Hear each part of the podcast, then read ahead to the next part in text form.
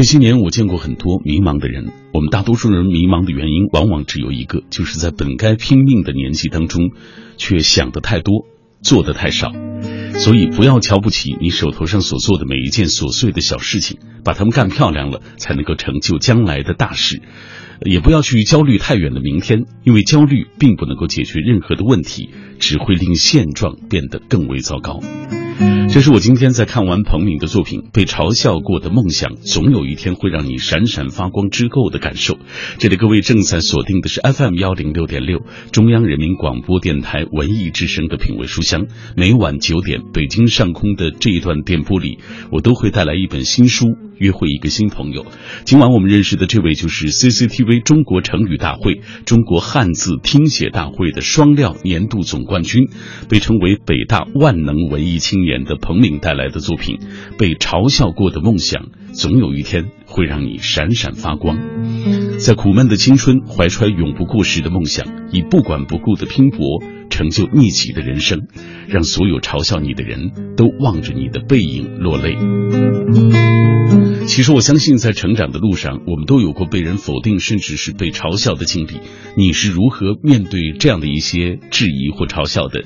那些打倒或者是不曾打倒你的，如今带给你的是什么？听节目的过程当中，大家可以通过微信、微博来跟小马保持紧密的联络。微信参与的方式就是微信公众平台上搜索“小马读书”这几个字的拼音；微博参与的方式，新浪微博中搜索“品味书香”或者是“小马 DJ”，你就。可以第一时间在我的直播帖之下给我留言。如果错过收听某一期节目的话，记得要下载中国广播 app，在这个 app 上找到我们网品味书香的往期回放节目。这里各位听到的就是品味书香，稍后进入我们今晚的重点分享环节。有人的地方就有江湖。江湖，在说书人的嘴里，在凡人的想象里，沧海高山，云雾缭绕。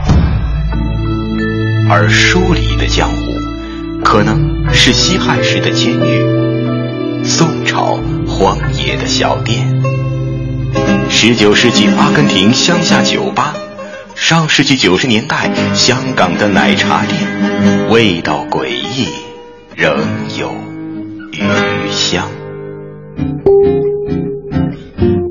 每晚九点，繁华落尽之后，倦意袭来之前，品味书香，陪你在书中最华丽的江湖闯荡闯荡。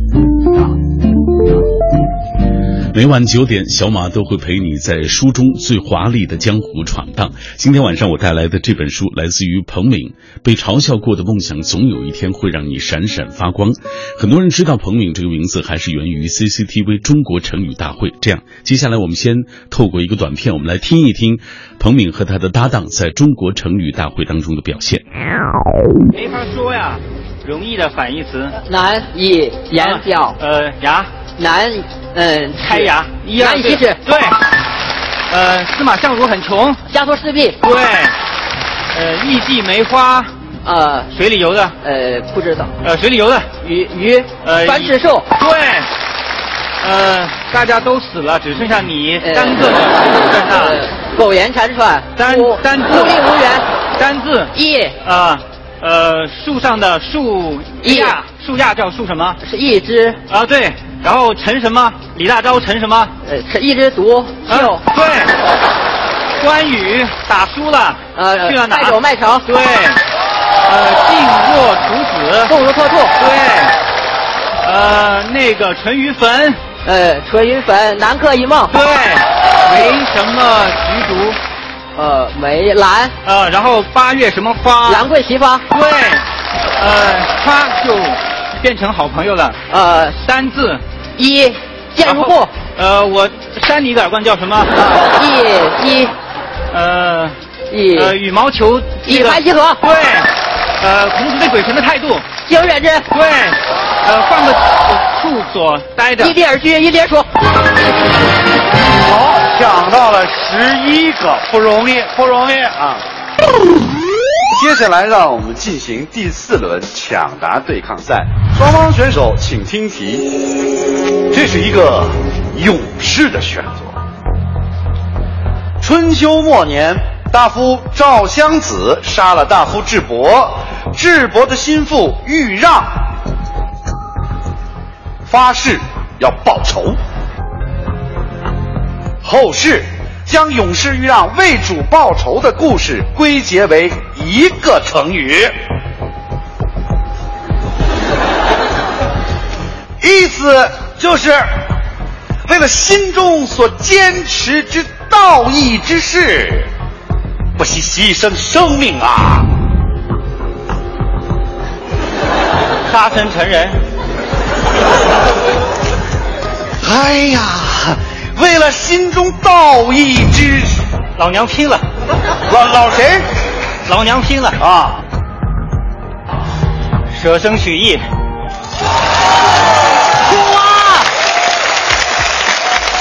好，马上我们请出今天晚上做客品味书香的嘉宾彭敏。你好，彭敏。小马哥好，大家好。嗯，听到彭敏的声音了啊！这一刻，电波那端有很多朋友欢欣雀跃啊，是因为大家盼着你来做节目，带着你的新书。呃，刚刚我们透过这个短片啊，听到的就是彭敏和搭档李建章在 CCTV 中国成语大会上的表现，最终他们这个叫做 PM 二点五的这个组合获得了冠军啊！大家如今都看到了他们在电视上的博学风趣。呃，但是他们怎么能够一路成长啊？这个练成了如今的这个，呃，金刚不坏之身啊！这这个这不不是是智慧幽默之身啊！我们今天的品味书香就为大家来介绍彭敏的作品啊。被嘲笑的梦想总有一天会让你闪闪发光。来，彭敏先给大家讲一讲这本书。呃，这本书其实。我觉得可以大致分为两个部分吧。它一部分是我自己的一个自传性的这样一个文字，它会讲到我从小到大，从我的儿童时代一直到我工作之后，就这漫长的历史当中发生过的各种故事。比如，比如他也没有讲到我大学七年这个感情困顿的状态，因为熟知的我人都知道我在大学七年都没有谈过恋爱嘛。然后我有一个特别好的朋友，比如就是他又比我高又比我帅，在我那个单身的那些年，他又一直换女朋友，所以他一直给我造成了很大的压力。然后，可能在我朋友圈当中，我至今没有一没有知道一个人他能够打破我的记录，就是我的初吻是在二十六岁的时候才献出去的。嗯，这是一个非常悲惨的故事，在这书里面都有。然后，另外一个部分的话，它可能讲的就是，比如我工作以来，我参加电视节目这样一个经历。通过这个经历，其实我也想告诉大家一个一个道理，就是没有人能够随随便便成功，就是往往我们都是在付出了很多，然后仍然看不到希望的情况下，还愿意继续付出。才能够最后有所收获。比如我参加电视节目，我最早曾经参加过河北卫视的《中华好诗词》，虽然诗词是我的强项，但是最后因为种种原因，因为各种偶然性，最后我没有能够过关斩将，也没有能够进入到决赛嘛。就那一次的失败，其实对我来说是一个非常大的打击。因为你想象一下，一个人在自己最擅长、最自鸣得意的领域，突然被来了一个当头一棒，这种感觉，其实我在那之后，其实应该是花了很久时间，应该是大半年的时间才恢复过来，然后才重新有勇气出来参加这些电视节目。嗯，然后有了那次教训之后，我就知道就是。不敢再打没有准备的仗嘛，所以在参加节目的时候，会我会发花非常多的时间来准备。所以到后来在参加那个中国汉字听写大会和中国成语大会的时候，我都是做了非常充足的准备的。尤其是中国成语大会，我是足足为他做了那个四个月的功课嘛。那段时间基本上每天的时间的话，不会少于两点五个钟头吧。嗯有时候周末没事儿待在家里，可能还会更久。嗯、然后这是其中一个大的部分，另外一个部分可能就是我们呃俗称的鸡汤了。其实我觉得鸡汤并不是一个贬义词，它只是对某一类文字的一种状态的一个描述。很多鸡汤我都觉得特别有道理啊，比如我最近觉得特别有道理的一句话就是：如果你特别迷恋一个人，那你一定是配不上他。在我大学时候，您看我单身那么多年是吧？但是我一直是有各种自己喜欢的女生的。对然后每次我都为他们暗地里面把自己弄得七荤八素，但实际上我可能从来都没有表白过。现在回想那种状态，其实用刚才那句话概括非常贴切嘛。如果你非常常迷恋一个人，嗯那你一定是配不上他。那配不上他怎么办呢？那你就通过自己的努力，也许有一天，呃，你能够成为一个闪闪发光的人，你能够闪闪发光的再次站到自己心爱的人旁边，嗯那个时候他可能会用另呃利利用一种别样的目光来看待你。嗯，所以在这本书当中也写到了这个呃大家所关心的彭敏的这些这个情感经历啊。呃，前两天我在采访彭敏的师弟周白之白，就是《无聊世界》的正经诗的那位作者说，呃，他说彭敏的这本书当中充满了自黑啊。其实，呃，你会发现每个人的成功都不是平白无故的啊，他一定是经历过漫长的那些呃等待，包括蛰伏，包括失落、彷徨、挣扎、苦闷等等这样的过程，才有了如今的这样的成绩。呃，今天我在网络当中也看到了彭敏故乡衡阳的啊、一一个媒体当中啊、对他的进行了一个采访，说衡阳鸭子，这个彭敏夺得了中国呃这个成语呃这个大会的这个冠军啊，呃衡阳鸭子，这个鸭子是你们的年轻人是男青年的呃，说法。相当于娃娃那种感觉啊，吧。娃娃啊对，衡阳娃娃。哎，呃，我特别想了解，就大家现在看到的彭敏啊，就是你们在电视上的完美的表现。其实早在大学阶段啊，我看了一下彭敏的履历，他就已经收获了像北京大学原创小说大赛一等奖、北京大学。原创诗词大赛最佳原创奖、北京大学未名诗歌奖等等啊，诗歌和小说创作一直都是他喜欢并且坚持的，这要源于他在衡阳啊从小的那一段喜欢读书的经历。这本书当中也写到了，给大家讲一讲偷书。呃，每次我讲到这段经历的时候，然后呃，有有朋友就会告诉说，哎，你这个经历跟有一本书叫《偷书贼》特别像。嗯但事到如今，我很惭愧，我还是没有看过那本书嘛。但是我这个经历，应该说，呃，在很多读书人那里面可能比较的普遍，比较的常见吧。因为我家乡一开始是在湖南衡阳乡下一个小村里面嘛，然后因为我爸爸是那个镇中心小学的一名厨师，一名大师傅嘛，所以后来到初中的时候，我们家就搬到了镇上。但实际上，因为我们家小时候是特别贫穷的，直到现在可能也没有太大的改善，所以我小时候我虽然很想看书。我有着对外面世界的一个非常强烈的渴望和向往嘛，我想通过书籍来了解这个世界，但是家里是没有钱给我买这个书的，而且就算给我买了第一本，买了第二本，后面的也跟不上啊，因为我的阅读量非常大。嗯我除了这个读，呃除了平时上学之外，我的唯一的爱好就是看书嘛。那那有什么办法呢？就是 我爸工作那个图书馆，工作那个学校有个图书馆嘛。但我爸爸因为他不是学校的教师，他只是一名师傅嘛，他没有权利去借书。然后呢，这个图书馆有时候定期会从外面进一批书嘛，用车子拉过来。然后这个时候老师们都不愿意去干这个体力活，但是我爸呢就很很喜滋滋的被校长抓了壮丁去帮他搬书搬到图书馆。但是这个从这个车到图书馆中间有很长一段距离，嗯然后我爸呢就这个他知道我喜欢看书嘛，然后、他就使心眼儿，然后哎背着一捆书，然后留下一半儿放自己家里，又背一捆书，又留一半儿放自己家里面。所以我童年呢，其实很多看到的书都是靠我爸爸偷来的。其实印象最深的应该是余华的那本小说《活着》，嗯还有一本叫做《千古绝唱》。《千古绝唱》它是就是把中国从《诗经》《楚辞》，然后到唐诗宋词，然后一直选到明清小说，就是把中国古典文化当中最精华那部分都给放在里面了。所以，呃，我对成语的这种爱好，然后对诗词古文的这种爱好，我觉得真的主要就是从《千古绝唱》从这本书来的。它是一个大厚本，应该有一千多页。嗯然后我把那本书就翻得滚瓜烂熟，然后都那个围边三绝了嘛。里面的很多诗词古文，我都现在还是特别记忆犹新嘛。嗯，所以这也打下了一个基础，就是 彭敏对于诗词啊，对于这个文学的这个最初的这个兴趣，都是从这儿开始的。有这么大的阅读量啊，然后日后又通过不懈的努力，他终于成长为今天我们看到的那个出口成章的那个智慧幽默的那个形象。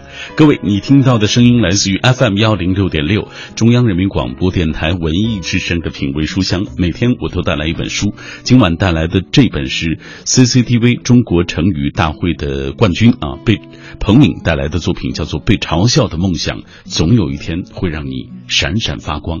以下我们通过一个短片，我们进一步了解这本书。CCTV 中国成语大会、中国汉字听写大会双料年度总冠军，北大万能文艺青年彭敏作品《被嘲笑过的梦想》，总有一天会让你闪闪发光。在苦闷的青春怀揣永不过时的梦想，以不管不顾的拼搏成就逆袭的人生，让所有嘲笑你的人都望着你的背影落泪。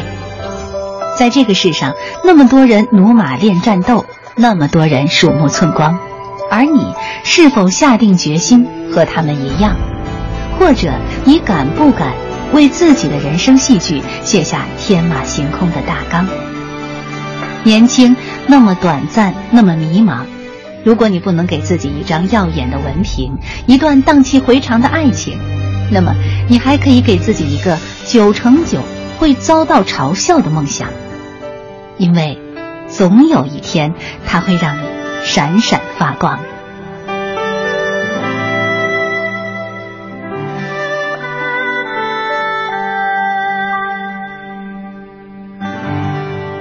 今天很多人在问我一个问题啊，就是彭敏这么棒啊，在电视上表现的这么的牛，到底有什么样的原因？我想打开这本《被嘲笑的梦想》，被嘲笑过的梦想，总有一天会让你闪闪发光，你一定能够找到答案。呃，大学是彭敏这三十几年来。呃，人生当中最重要的环境啊，因为他始终，比如说读书成长，大部分的欢乐或者是悲伤、忧愁，都是在这个大学里有的。这本书当中也用了最大的篇幅来展现啊，来描写这一段。呃，给我们讲讲大学里的生活吧。啊，这本书当中其实很大的篇幅你也写到你的那些呃同学一起成长的哥们儿，那些牛人啊，尤其是在北大成长啊，当然也写到呃，可能你在这个过程当中的种种失落和迷茫。嗯。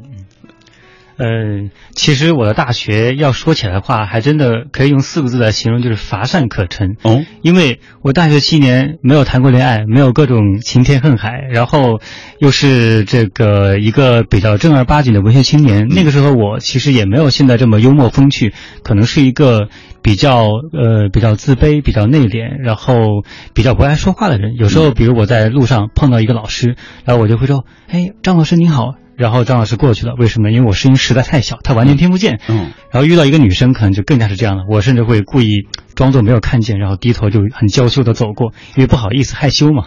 呃。跟我相比的话，我觉得我的很多朋友倒是在那个时候，他们是活出了自己轰轰烈烈、潇潇洒洒的青春。嗯，比如小马哥非常熟悉的杨庆祥啊、周白啊，他们都曾经来过这里的。是啊，比如杨庆祥，其实他一直是我特别崇拜、特别羡慕和仰慕的一个师兄，因为他其实呃。您您也看到了，我的自卑其实很大程度上是来源于我的身高嘛。嗯，其实庆祥庆祥兄他跟我的身高差不多，但是他很早就是一个特别的高瞻远瞩、特别的精明强干的人。他很早就开始知道自己真正要什么，所以在那个时候他就，他就非常好的管理好了自己的情绪，然后就朝着自己的一个目标不断的努力、不断的前进。而不像我的话，有时候其实我是一个挺花哨、挺旁逸斜出的人，经常是。呃呃，东一榔头西一棒槌嘛，玩玩这个又玩玩那个。但是庆祥他，他在生活中是一个，甚至可以说是一个特别乏味的人。我们有时候一帮人聚会，我们打牌，他在旁边看着；我们打台球，他也在旁边看着。但是只要到他工作的时候，他做自己的学术的时候，他就是特别的来劲儿嘛。就是那么多年一如一日，他一直在朝着一个目标前进。最终他很，他在我们当中，我觉得他是最先到达他的目的地的人。然后说到周白这个人，可能就比较神奇了。就是我在大学的时候办过一个文学社，叫太阳石文学社嘛。那个他是我这个文学社的下下任社长，本来还寄希望于他把这个文学社发扬光大嘛。但是他是一个光会写诗，他写诗很好，经常拿奖。嗯，但是他不太会干活，然后也不愿意干活嘛。是文学社到他那就就无疾而终了。然后呢？第三届。对对对，然后。然后特别神的就是他工作了之后，他本来到上海找一家特别稳定的单位嘛，他可以在那里面这个慢慢的攒自己的资本，然后娶妻生子。但是工作了两三年之后，他觉得特别没意思，怎么办呢？他就辞了工作，然后把自己这两年三年来攒的钱呢，然后全都带上，然后就去那个东南亚、东非去那带穷游了。然后过了大半年之后，然后他身无分文的回到了上海，然后骑着一辆单车。然后骑着一辆单车，带着他的台球杆，然后应该是经过了大概大概半个月的样子，来到北京找我们另外一个哥们儿，这哥们儿叫何不言，嗯就是我在最初的时候讲的那个，就是永远跟我泡在一起，但是他又比我高，又比我帅，然后在我单身，在我这个为为这个单相思，然后弄得七荤八素的时候，他就不停的这个换女朋友，而且每一次都是这样的，就是他有一个女朋友，但是别的女生觉得他太好了，虽然有有女朋友也没关系，然后来挖他的墙角。你身边总有这么多牛人，所以我的大学时光应该说，跟很多人大学时光是一样，是非常苦闷，甚至是非常苦逼的。就是，就是那个时候我还没有拥有自己的光彩，没有拥有自己的光芒。虽然我每天都在读书，但这些东西一时间也并不能把我跟芸芸众生区分开来。不是立竿见影的。对对对，然后然后每个年轻人在大学时代最需要的东西就是一份荡气回肠的爱情。然后我觉得，然后我是永远没有希望的，因为我这种身高，在北京这种城市，嗯你放到一堆男生当中，永远是最矮的，所以我根本没有信心去跟女生表白。大学时候从来没有跟女生表白过。如今的光芒已经早已掩盖了他所说的身高的这个缺陷。如果 如果我说是缺陷这个词不好听的话啊，如今的呃我这个不光身高应该没有大问题，而且我还是学会了使用美颜相机，敢于发自拍。彭敏说了，我有我的弯路，你也一定会有你的歧途啊。不过没关系，只要你还像我一样不肯放弃，上下求索，前方一定有好事在等你。你有这个耐心吗？让我陪着你一起等待。他就是因为有这样的耐心，所以他最终在自己所喜欢的领域当中啊获得了成功，也成为现在被很多人万千青少年所崇拜的一个偶像。这样，我们接下来要透过一个短片，我们了解一下彭敏。作者彭敏，一九八三年生于湖南衡阳，二零零二至二零零九年先后就读于中国人民大学、北京大学中国当代文学硕士。二零零九年至今为中国作家协会诗刊杂志社编辑。少年时代开始从事诗词、新诗和小说写作，曾获人民文学年度新人奖、北京大学校园原创小说大赛一等奖。北京大学原创诗词大赛最佳原创奖、北京大学为民诗歌奖等奖项。毕业后，曾因沉迷于股票期货投机而停笔多年。二零一三年起重新拾笔，小说、评论作品见于《人民文学》《人民日报》《光明日报》等处，并获得中央电视台第二届中国成语大会年度总冠军、第三届中国汉字听写大会媒体竞赛团年度总冠军。今晚做客嘉宾就是彭敏啊。今天在很节目进行的过程当中，很多朋友也在通过微信、微博来跟我们分享。比如说小小的粉红兔子，他说最近播出的诗词大会，每周我都在看啊，一直很喜欢敏书啊。这个希望他能谈一谈对诗词大会的一些感受。在这本书当中，你也写到了从备战啊到呃从一开始不断的去参加比赛，到最终的这种蛰伏下来备战，我觉得这个过程其实是一个挺漫长、挺辛苦的一个过程啊。最后的这段时间，我觉得是一个挺煎熬的过程。对，非常煎熬，因为成语大会是在邯郸录了半个月嘛，嗯，然后到后面的时候，就是最后两个晚上，我是紧张的焦虑情绪扑面而来嘛，然后我是连连续两个晚上一秒钟都没有睡着过，但是我强迫自己躺在床上，就是强迫自己让自己的大脑得到一些休息嘛，然后以便应对接下来的比赛。嗯。当然，更多的人还是关心你怎么样能够记住那么多，比如说成语的故事、那些典故。啊、嗯，这个问题其实在我的微博私信里面也不断有人问我。嗯，其实这个回答应该是这样的，就是没有没有一个方案能够让你一两个月就掌握这么多的东西，但是我告诉你，一年、两年、三年、五年，甚至十年之后，你也完全可以达到这个程度。因为我对成语、对诗词、对汉字、对中国古典文化的爱好是从小学的时候开始的嘛。嗯，那在那之后。我其实就没有在除除去中间有过短暂的一段时间，因为沉迷于股票期货投机嘛。除了这段时间之外，我其实一直都沉浸在这个东这个东西当中，从来没有转变过我的方向嘛。从小学开始，我就觉得自己将来要读中文系，甚至甚至我想自己将来能够接受的两种职业就是老师和编辑。嗯，现在果然还成了一个编辑，所以这。十多年甚至二十年的时光，我是一直沉浸在这里面，所以摸爬滚打的时间久了，它必然是有一个非常的厚积薄发这样一个积累嘛，嗯，而不是说，呃，我今天想成为一个成语达人，我明天就有希望成为，也不是说我今天想成为一个诗词高手，我一个月后就能成为一个诗词高手，并不是这样的。它是一个长期努力、长期磨练啊，并且是长期积累的一个过程啊，甚至是其中用到了很多人就如今很多人所摒弃的、所所鄙视的那个背诵啊，其实很重要的过这个过程，这是一个非常漫长的一个积累过程。好，马上要进入广告时段了，广告之后回来啊，我们会继续请出彭敏为大家介绍他的这本书《被嘲笑过的梦想》，总有一天会让你闪闪发光。常常清晨才睡。他一直忙碌，他有没有自己倒水喝？会不会饿？他说，他看了月亮、夜空，还看了早晨的日出。FM 一零六点六，中央人民广播电台文艺之声，生活里的文艺，文艺里的生活。文艺之声，FM 一零六点六，交通路况。交通路况，这一时段来关注明天的出行提示。明天是周二，车辆限行的尾号是四和九。目前已经进入春季，换季期间到医院就诊的患者会有所增加。工作日平峰时段，医院周边道路通行压力较大，特别是儿童医院、儿研所、北医三院、积水潭医院等周边道路，上午时段特别容易出现车流集中的情况。文艺之声，FM 一零六点六，天气预报。欢迎和小马一起来关注天气。今天夜间晴见多云，北风三四级，阵风六级，最低气温零下一摄氏度。明天白天晴转多云，北风二三级见四级，最高气温六摄氏度。预期未来的三天受冷空气的影响，气温将下降六度左右，乍暖还寒，请大家注意添衣保暖。人保直销车险邀您一同进入海洋的快乐生活。灯火璀璨的北京夜晚，还在路上行车的您要多注意安全。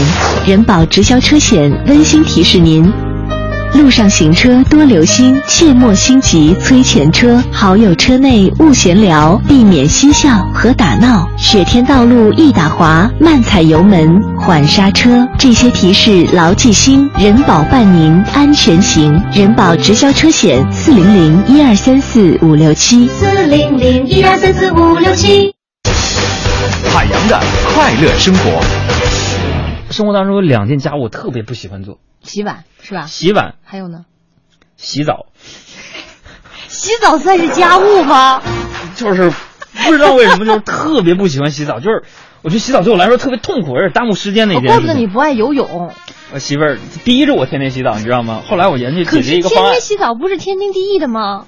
我这是浪费水资源吗？所以我现在就是行，我洗啊，我宁可在那个。洗浴间里边，我把水龙头打开，我刷会儿微博，然后你这不更浪费水吗？想要更多香料，敬请关注每晚五点海洋小爱为您带来的海洋现场秀。海洋的快乐生活由人保直销车险独家冠名播出，电话投保就选人保。四零零一二三四五六七。中央人民广播电台文艺之声。FM 一零六点六，生活里的文艺，文艺里的生活。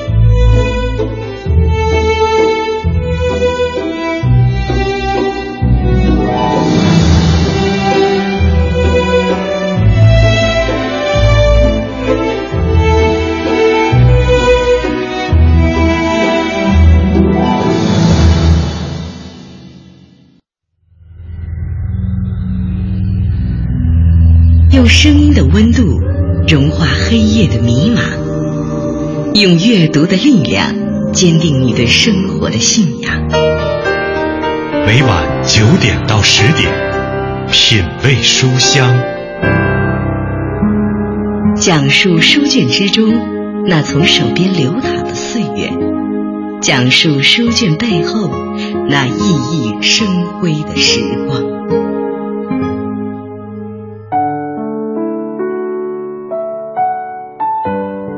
有人问我做什么样的事情有意义？比如说看书，比如说看演唱会。看书你会看到很多的人生故事，学到很多道理，就会对自己有全面的认识。再比如说看演唱会，当你看到台上的人，你会看到你自己，看到那个曾经孤独的、难过的、遭遇过挫折的自己，看到那个开心的、兴奋的、不知道该怎么描述的自己。什么事情有意义？我想，只要能让你更努力的朝前走去的事情，它就有了意义。各位，我是小马。每天晚上九点到十点，喧嚣落定之后，倦意袭来之前，我都会带来一本书。今晚这本是 CCTV 中国成语大会、中国汉字听写大会的双料年度总冠军，被称为北大万能文艺青年的彭敏带来的作品。被嘲笑过的梦想，总有一天会让你闪闪发光。你所不知道的彭敏，在这本书当中，他真诚的为你讲述。在听节目的过程当中，有互动话题和各位一起来分享。其实，在成长的路上，我相信我们或多或少的都有过被人否定，甚至被嘲笑的经历。你是如何面对这样的一些嘲笑或者质疑的？那些打倒或者是不曾打倒你的，如今带给你的？都是什么呢？这样，接下来朋友，我们一起来看看大家的留言。今天很多人都在跟我们一起分享，在生活的路上被人质疑、被人否定的这个过程。那个时候，那一刻的感受一定是痛苦和迷茫的。来，呃，这位叫许慧云，他说：“记得我在新疆上初中的时候，连队的伙伴听到我想考大学，都很吃惊。如我在说天方夜谭，至今还记得他们他们的表情。当时挺难过的，那表情狠狠的打击到我。”当时心里就发誓一定要考上大学，而且要考一本。现在回想起来，已经不再有当时的难过心情，有的是对伙伴的感激。嘲笑并没有打败我，而且他们激励了我。我也是来自新疆的啊，我给大家解释一下，他所说的连队就是新疆生产建设兵团啊，呃，就是很多从全国各地。当年转业去的这个，到了新疆以后就是开垦荒地啊，叫军垦戍边，所以他说的这个连队就是指的生产建设兵团的连队。呃，那里相对来说生活艰苦，那里相对来说师资力量也更差一点，所以当时在我们。周围如果能有小伙伴能说自己考上要考大学，要进入大城市去读书，大家都不敢想。嗯，我相信可能你在读书的时候，我不知道就是你们家那那附近的小伙伴啊，你你从小说的一些梦想，估计他们也会有这样的反应。嗯嗯，来，我们再看看记忆长歌。他说：“人已不惑，回望来路，虽不至步步坎坷，但也并非一帆风顺。上学、工作挫折与失败，常常这个啊避顿。”因为背不下老师布置的课文，遭老师冷落，反应木讷，被同学起了至今仍感羞耻的外号，传遍校园。这些不美好的经历都让我很受伤，心理阴影，呃，造成的这个长期的社交障碍，缺乏自信、自卑、厌学，不想面对却无法回避。但是也正是这些，让我体会到世态炎凉，冷峻看待周遭，磨砺韧性，激发我求变的渴望。无长夜便不喜欢黎明，也许这是命运赐予的别致的礼物吧。必修课味道虽苦，少了成功也变乏味了。不会惜福感恩，不会懂得惜福感恩。嗯，就像你刚才所提到的身高带给你的这种感受一样，很多人在成长的过程当中，可能遇到的就不是这样的问题，就是那样的一些问题。嗯，如今你回头想一想，你要对这样的一些朋友，你怎么说？呃，其实刚才那两位朋友他们是两个问题嘛。嗯。第二个问题的话，就是如何面对自己的身体缺陷，或者说如何面对自己的各种不足的地方。呃，身高问题，在我大学时间时候确实给我带来了类似的困扰。比如我的同学会跟我开玩笑说：“矮真的需要勇气。”因为梁静茹不是有首歌叫做《爱真的需要勇气》嘛？人家改了一下说：“矮真的需要勇气。”矮的话，你在人群当中永远会被淹没，然后在自己喜欢的女生面前永远会被无视。嗯。那么，但是。但是这种刺激对我们是有好处的，就是呃，有很多人在自己的成长过程中都有过一次或者几次就是被刺激的经验嘛。这种刺激会让我们豁然惊醒，就觉得哦，原来我自己的处境并没有自己原来想象的那么乐观，就是我还有很多需要提高的地方。这种刺激会让我们发愤图强，嗯去完成一个更好的自己嘛。那么呃，这个过程当然非常不容易。如果你有能够下定决心，如果你下定决心要成为一个闪闪发光的人，你。你不想成为一个这个和光同尘、跟大家差不多的人的话，你就用很长的一段时间来改变。然后刚才那第一位朋友他说到他自己的梦想为什么会嘲会被嘲笑呢？其实就是因为这是一个对他来说过于远大，甚至过于显得不可能的梦想。嗯，在这里我想举一个例子，我们都学过历史课本，都知道陈胜有一个名言叫做“王侯将相宁有种乎”，包括项羽在看到秦始皇巡游的时候那个盛大的排场，他也说了一句话说：“彼可取而代之啊。”嗯他想他一个升斗小民，他觉得一个秦始皇一个皇帝，嗯他都想取而代之，但是。但是你想，陈胜、陈胜和那个项羽当时肯定会被他被他的小伙伴嘲笑，因为这样的梦想对他们来说过于远大，是不可能的。呃，所有这样一些梦想几乎都是被嘲笑的，但是只要他们坚持下来，到最后总有一天会迎来他们的转机嘛。嗯，读书带给了彭敏更多的力量和勇气、啊，让他敢于去面对所谓那些困境啊，所谓那些来自其他人的所谓嘲笑。呃，甘肃糖糖说，高三的时候有点胖，到大学还是觉得有点自卑，买了衣服放在柜子里，要过很久才会穿，只喜欢穿那几样旧的，因为穿新的衣服的时候就怕别人看出来那是新的。现在决定要好好运动了，以后别再被人嘲笑了。你看，就是你觉得你是什么样的情况，那你就去改变。我觉得终归会有一些让自己啊、嗯更好的一些途径。是，也许也许有一些身体上的缺陷，好像一辈子都没有办法改变，但是你可以通过别的方面来弥补。如果肉体上没法改变，那就改变我们的精神。嗯，好，来继续看塞北惊鸿。他说长得不算漂亮，很多机会都和我擦肩而过，考试不愿作弊，常被高分作弊者嘲笑。我活得平凡，不是世人眼中的成功白领，但是我憧憬前方的风景，跌倒了站起来，掸掸土，擦净鼻血，继续一路的狂奔。未必坎坷之后幸福来，不是所有的丑小鸭都会是天鹅，但有了跌倒，旅途就更加丰富和难忘。人生不在所得，要在各种经历，不是吗？说的多好。嗯，说的特别好，就是其实不管最后的结果是怎样的，但是努力过和没有努力过，对于我们自己来说是天大的不同。因为在我身边，其实会看到很多年轻人，他们过早的就进入了一种特别安逸，然后特别不奋斗的生活。嗯，上班可能也是偷工减料的，然后下了班之后呢，就是刷一刷电视剧，然后上上网，就感觉晃晃悠悠，什么都没干，一天就过去了。嗯但是如果有跟他同样年龄的人，每天上班都拼死拼活，下班了之后仍然在想各种办法给自己充电，给自己寻找工作之外的别样的需求、别样的出路的话，你会发现，呃，一两个月或者一两年没有什么区别，但是三年五年之后，那区别就是天大的不同了。嗯，好。就是这种差距，你可以通过一点一滴的啊、嗯。来努力啊，所以能够消除这样的差距或者减小这样的差距啊。嗯。来，我们继续看，呃，下面虾米他说原来特别胆小，不喜欢表现自己，现在虽然也是，但是已经有所改变，会尝试去参加演讲比赛，依然不是别人所欣赏的，不想太累，想让自己有机会就锻炼，不去想他人的目光，希望可以充实的度过大学的生活，然后有一份稳定的工作。今天很多大学生朋友都希望你来说一说，在大学里他觉得就是在你看来不能错过的事情。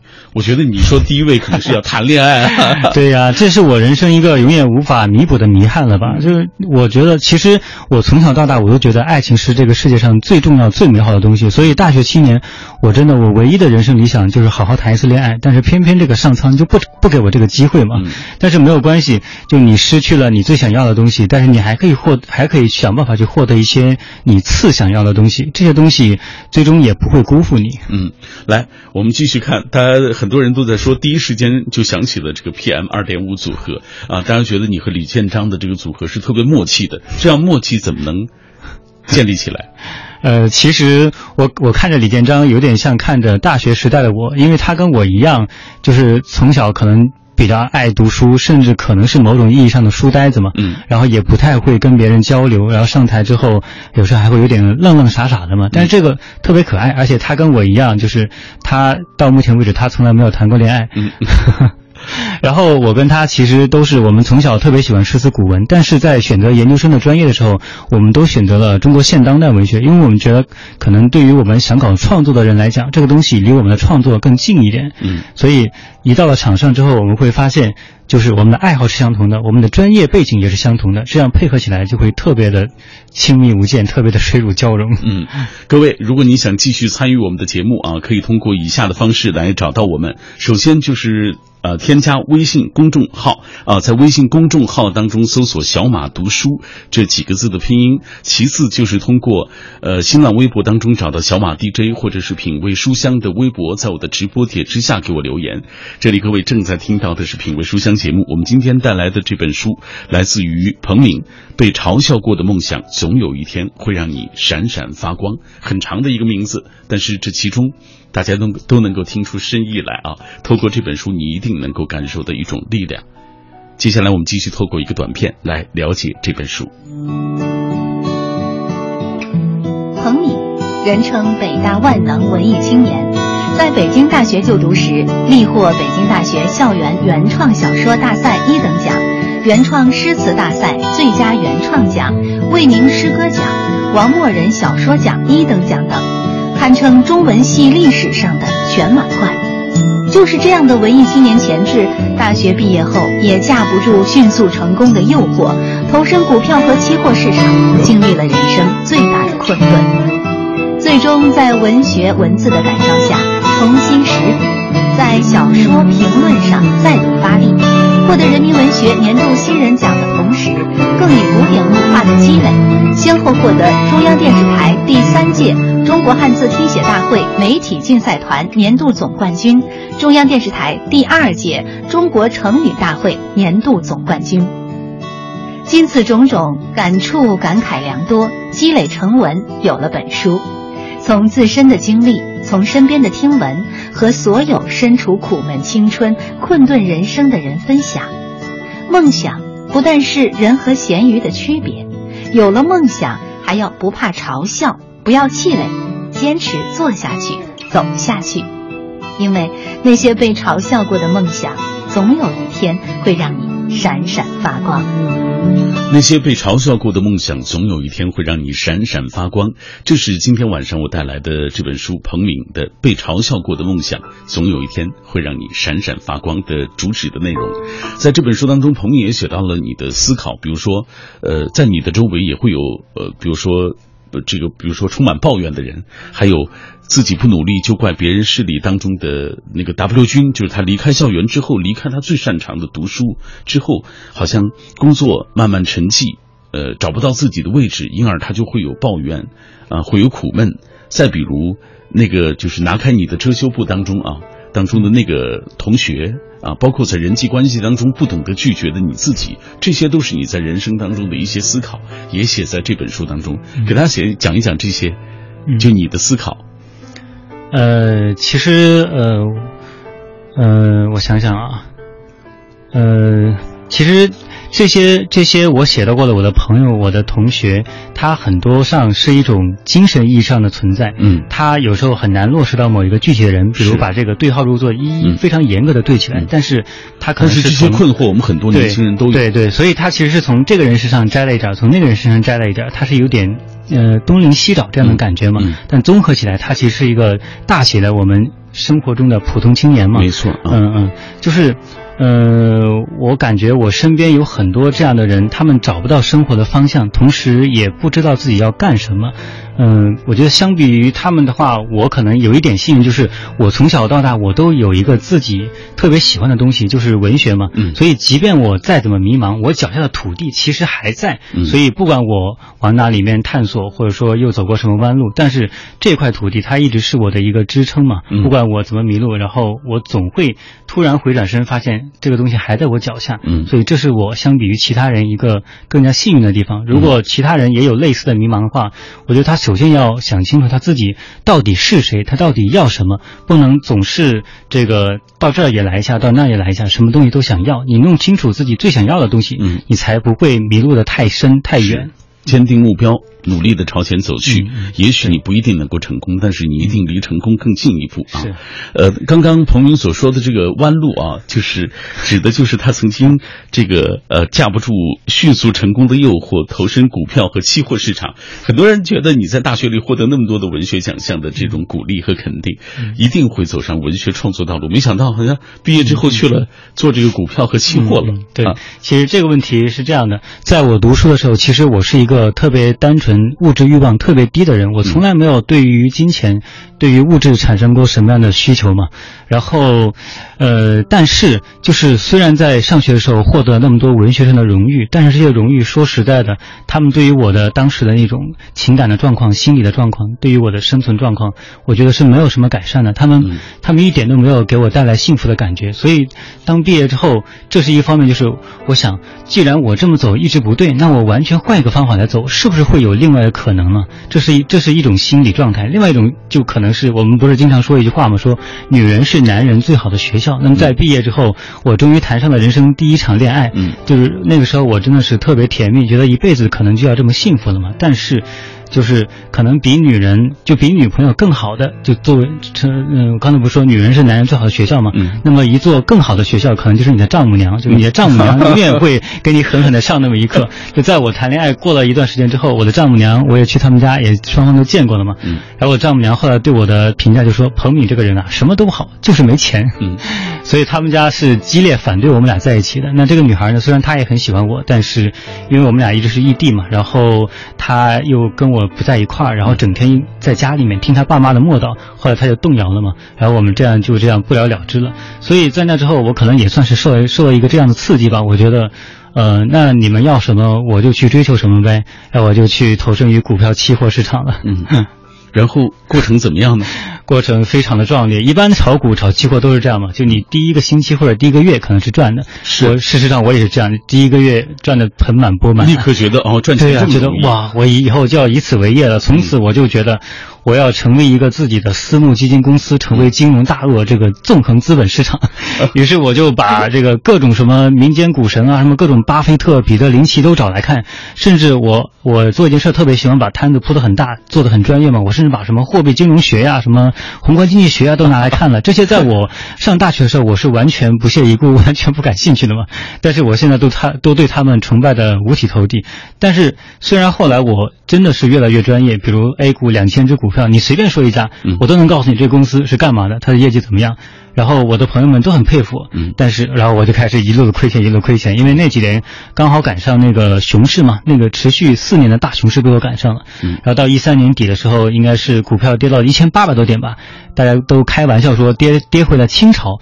然后那个时候我实在撑不住了，我就从股市出来了，然后我就把这笔钱又拿去炒期货了，因为我觉得哎，这个呃黄金白银期货一直在跌啊，这个下降的趋势很明显啊，我就去做空黄金白银，结果没有想到这个股市也见底了，这个呃金市银市也见底了，我这个从股市一出来，股市就涨，然后我一去做空黄金白银，他们也涨，最后又亏损的这个体无完肤啊。这是一个非常惨烈的过程。是啊，我也有炒所谓炒股票，嗯。这个做一点期货的这个这个经历啊，这个也是惨不忍睹啊，对不忍再提。对，但是其实男人很多时候骨子里面是有一种赌性的，他愿意去做这样一个非常冒险非常激进的事情，嗯。而且从中能够感觉到巨大的乐趣。他有时候就算亏钱。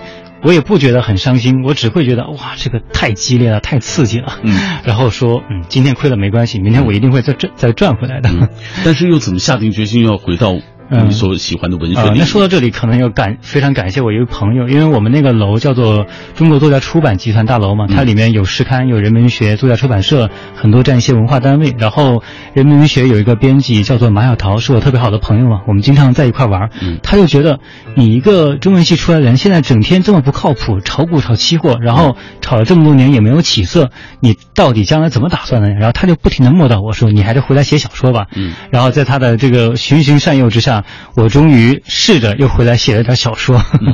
结果对，取得结果了很大的对对，结果这个发现，嗯，这个小说还是可能我更擅长一点，这方面马上能够看到的效果，让我对股票期货就那种那种完全充满了不确定性的东西，一下子就嗯又不那么感兴趣了嘛。不管怎么说，我觉得每一种经历都是 生活，都是一笔财富，就是它也会成为你笔下的这些所谓的谈资啊。嗯嗯啊是。来，我们继续看大家的留言。呃，这位笑看花的颜色，他说：“呃，请问彭敏，没有上过大学，如何能够自学成才？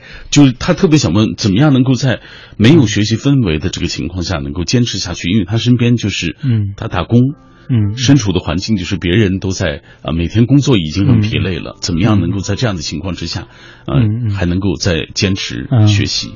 呃，其实，嗯，我这本书的那个主打文章里面有写到过一位湖北的女诗人，叫余秀华。